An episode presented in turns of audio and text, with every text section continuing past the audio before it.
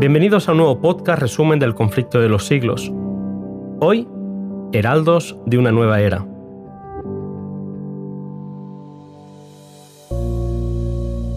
Una de las verdades más solemnes y más gloriosas que revela la Biblia es la de la segunda venida de Cristo para completar la obra de la redención.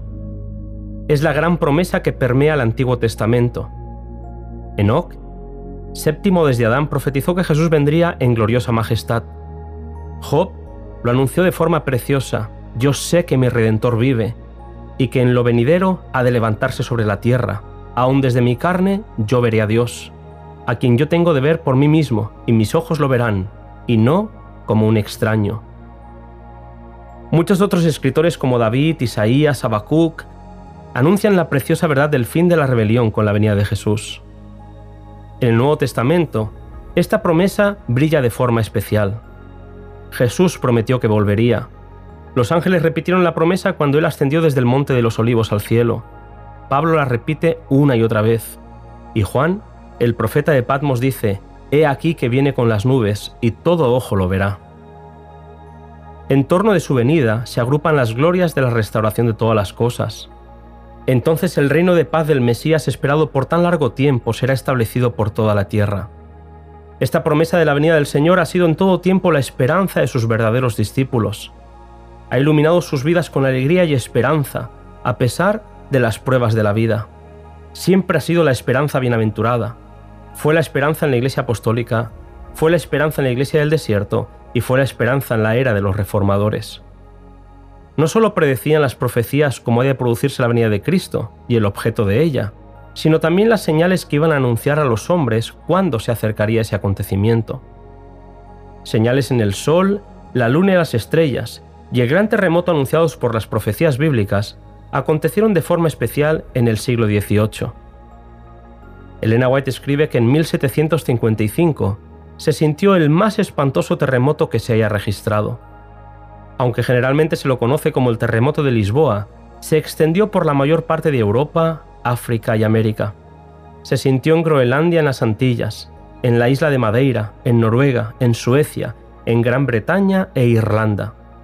Abarcó por lo menos 10 millones de kilómetros cuadrados. La conmoción fue casi tan violenta en África como en Europa. Gran parte de Argel fue destruida y a corta distancia de Marruecos, un pueblo que tenía entre 8 y 10 mil habitantes desapareció en el abismo. Una ola formidable barrió las costas de España y África, sumergiendo ciudades y causando inmensa desolación. Fue en España y Portugal donde la sacudida alcanzó su mayor violencia. En Lisboa se oyó bajo la tierra un ruido de trueno e inmediatamente después una violenta sacudida derribó la mayor parte de la ciudad. Se calcula que 90.000 personas perdieron la vida en aquel terrible día. 25 años después, el 19 de mayo de 1780, apareció la segunda señal mencionada por la profecía, el oscurecimiento del Sol y de la Luna. Fue el día oscuro en el cual hubo un inexplicable oscurecimiento de todo el cielo visible y atmósfera de Nueva Inglaterra. Elena White escribe que en la mayor parte del país fue tanta la oscuridad durante el día que la gente no podía decir qué hora era ni por el reloj de bolsillo ni por el de pared. Tampoco pudo comer ni atender a los quehaceres de la casa sin velas prendidas. Según podemos leer, la oscuridad de la noche no fue menos extraordinaria y terrorífica que la del día, y después de medianoche desapareció la oscuridad y cuando la luna volvió a verse, parecía de sangre. Ya lo había advertido el profeta Joel, el sol se tornará en tinieblas y la luna en sangre, antes de que venga el día grande y espantoso de Jehová. Era el momento de levantar las cabezas, pues la redención estaba cerca, pero según podemos leer, la iglesia estaba absorbida por la mundanalidad e ignoraba estas claras señales. El anhelo por llegar al cielo había sido reemplazado por la comodidad que casi todas las clases sociales disfrutaban en las iglesias de los Estados Unidos. Jesús había predicho que los días previos a su advenimiento serían días en los que el peligro era llenarse de preocupaciones de la vida temporal, perdiendo de vista la vida eterna. Ignorar la promesa implica no prepararse para cuando se cumpla, pero ante la perspectiva de aquel gran día, la palabra de Dios exhorta a su pueblo, del modo más solemne y expresivo, a que despierte de su letargo espiritual. El mensaje de amonestación queda registrado en Apocalipsis 14, donde leemos el triple mensaje angélico, seguido inmediatamente por la venida del Hijo del Hombre para segar la mies de la tierra. El Evangelio eterno habría de volver a ser anunciado en el contexto de juicio, que advierte de la importancia de tomarse en serio al Dios creador de los cielos, la tierra, el mar y las fuentes de las aguas. Este mensaje, cuando es ignorado, deja a la Iglesia en una oscuridad que Dios no quiere para su pueblo.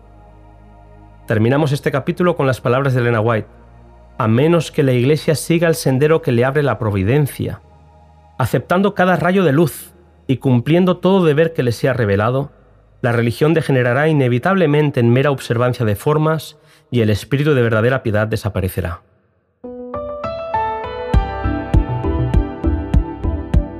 Muchas gracias por haberme acompañado en este podcast. Espero que la serie del conflicto te esté resultando apasionante y que me puedas seguir acompañando en el siguiente capítulo titulado una profecía significativa.